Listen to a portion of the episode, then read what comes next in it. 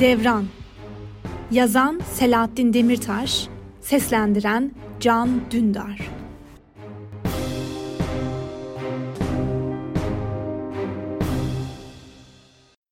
İnsan kalabilmek Cemşid'in memleketinden ilk ayrılışıydı. Lise 2'ye kadar okumuş, buna rağmen liseden mezun edilmişti.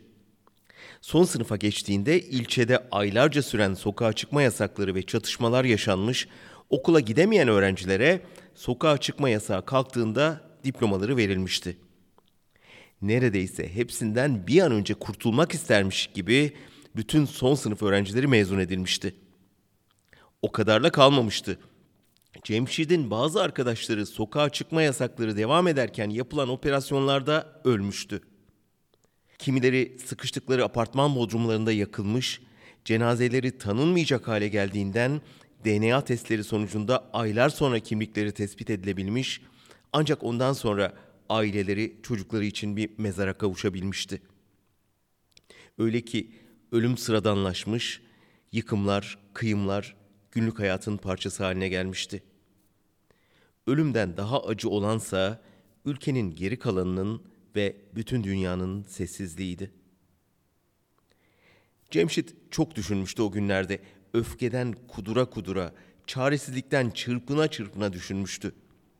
Bir şeyler yapmak istiyor ama her ne yapabileceğinden bir türlü emin olamıyor, hem de aklına getirdiklerine cesaret edemiyordu. Birçokları gibi Cemşid'in ailesi de yakın bir köyde akrabalarına sığınıp aylarca 26 nüfuslu bir evde yaşamak zorunda kalmıştı. Bir yıl böyle geçtikten sonra sokağa çıkma yasakları kaldırılmış, göç etmek zorunda kalanlar geri döndüklerinde bir harabeyle karşılaşmışlardı. Ne başlarını sokabilecek bir evleri ne de iş yerleri kalmıştı. Kasabada her yer viraneye dönmüş, taş üstünde taş kalmamıştı. Cemşitlerin evleri de, evlerin altındaki bakkal dükkanları da yerinde yoktu artık. Geriye taş ve moloz yığınından başka bir şey kalmamıştı. İşte o günlerde Cemşit başka bir şehre göç etmeye karar verdi. Babasının bir bakkal dükkanı yoktu artık. İşsizdi ve evdeki yedi kişinin bir şekilde geçinebilmesi gerekiyordu. Lise arkadaşlarından birinin önerisiyle gelmişti Bodrum'a, Türkiye'nin tatil cennetine. Ekmeğini kazanmak için, eve biraz olsun para yollayabilmek için. Başka çaresi yoktu. Evde eli iş tutabilecek tek kişi oydu artık. İşleri hal yoluna koyana kadar çalışıp ailesinin geçimini sağlamak zorundaydı. İş bulmak kolay değildi. Hele kendisi gibi gençlerin doğru düzgün bir işte çalışabilmesi imkansız gibiydi. Toplumu kuşatan kamplaşma nedeniyle milyonlarca benzeri gibi Cemşit de potansiyel düşman olarak görülüyordu. Bodrum'da hemşerisi olan bir restoran sahibi onu işe almayı kabul etmişti. Bulaşıkçılık yapacaktı. Elinden başka iş gelmezdi zaten. Sahile yakın bir yerde büyük bir mekandı burası. Çalışanların çoğu kendisi gibi Kürttü. İçlerinde en yenisi Cemşid olmuştu. Diğerleri yıllardır turistik bölgelerde çalışan deneyimli işçilerdi.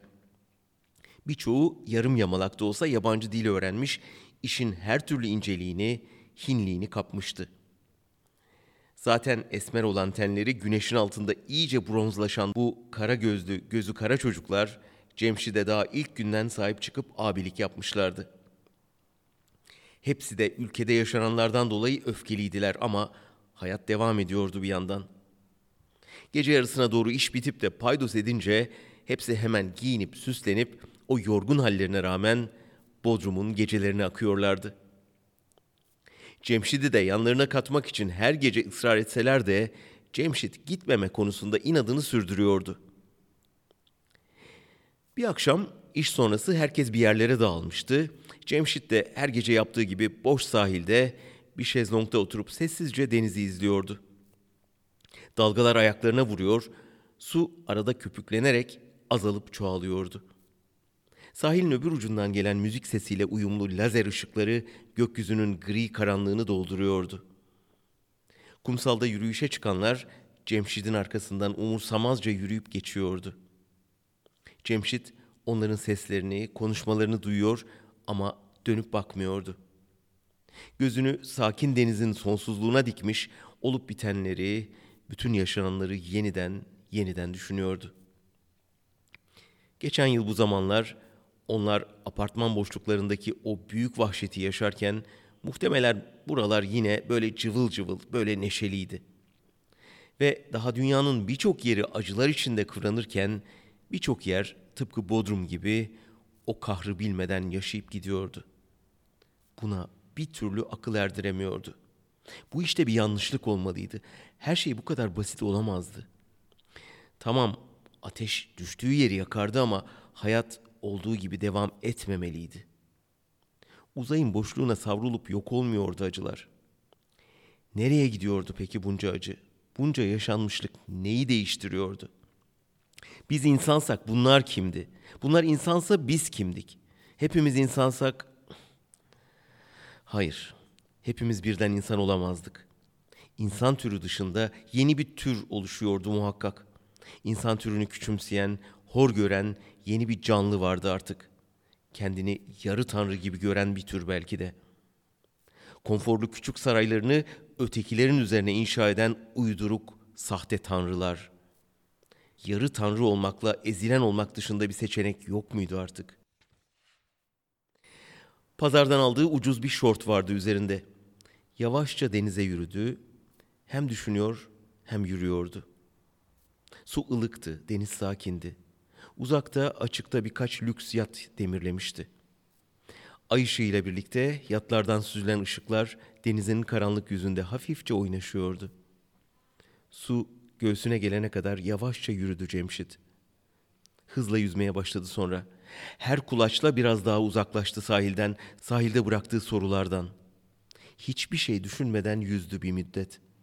Yüzmeyi Dicle Nehri'nde öğrenmişti, kendine güveniyordu ama yine de fazla açıldığının farkındaydı. Bir an bile geri dönüp sahile bakmadı. Hep yüzdü ileriye, daha uzağa. Deniz daha adil bir dünyaydı sanki. Burada olmak, denizin koynunda daha güvenliydi. Boğulmak nasıl bir şeydir acaba diye geçirdi aklından.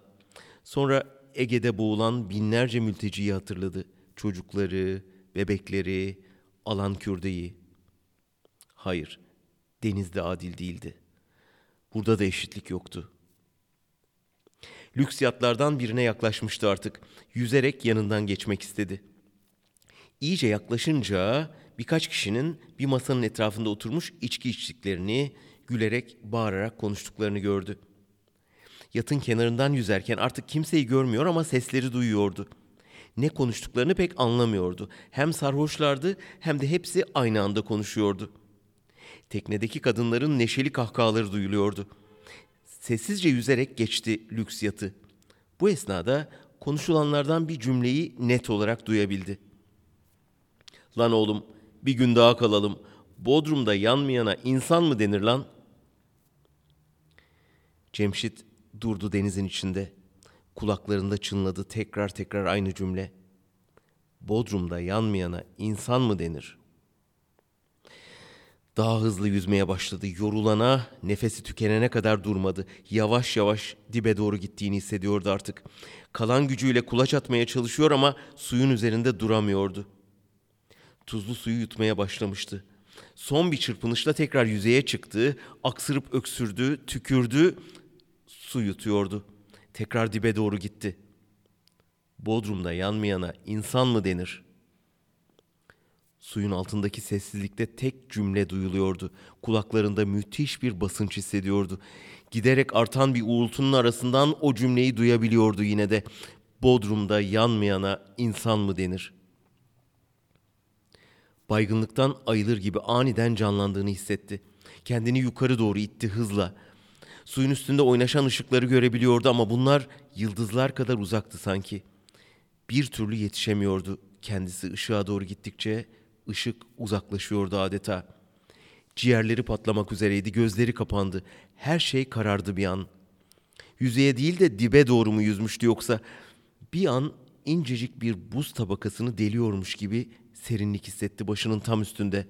Sonra kafası suyun üstüne çıktı, derin bir nefes aldı. Tuzlu suyu kustu öksüre öksüre. Sırt üstü uzandı, Yıldızları görmeye çalıştı. Çok azdılar ama oradaydılar işte. Bütün gücünü toplayıp kulaç attı sahile doğru. Bodrum'da yanmayana insan mı denir? Cevabı bulmuştu. Yarı tanrı olmakla ezilen olmak dışında bir de insan olmak vardı. İnsan kalabilmek diye düşündü. Bodrum'da yananlara, yüreği yanmayanlara insan mı denir? Daha bir güvenle yüzdü sahile. Binlerce yıldır değişmeyen cevap hep aynıydı oysa. Mesele insan kalabilmekti. Bedeli Cizre'de, Bodrum'da yanmakta olsa.''